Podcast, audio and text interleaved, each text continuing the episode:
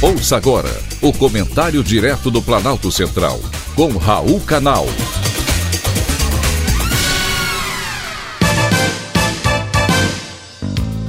Queridos ouvintes e atentos escutantes, assunto de hoje: fim da Lava Jato.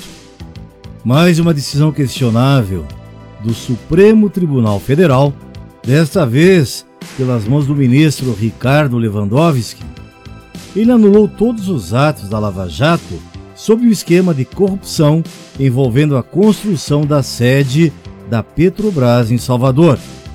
Em sua justificativa, o ministro argumentou que a 13ª Vara Federal de Curitiba seria incompetente para julgar o caso, que será remetido à Justiça Eleitoral. O que dizer dessa decisão?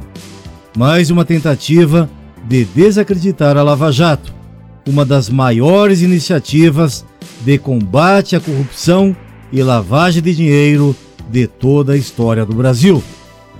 Esse era um caso especial da Lava Jato, porque além da Petrobras, estava sob investigação o Fundo de Pensão Petros, uma das vítimas da corrupção.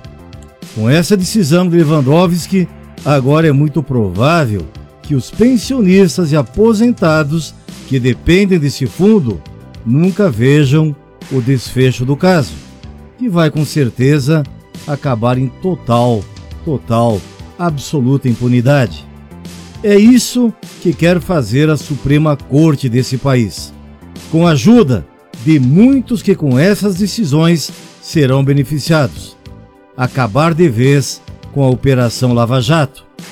A alegação do ministro Ricardo Lewandowski é de que houve flagrante abusividade e total ilegalidade nos atos da juíza federal Gabriela Hardton.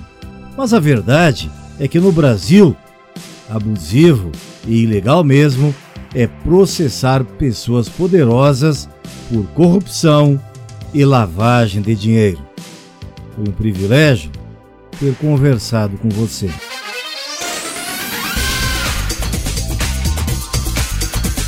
Acabamos de apresentar o Comentário Direto do Planalto Central, com Raul Canal.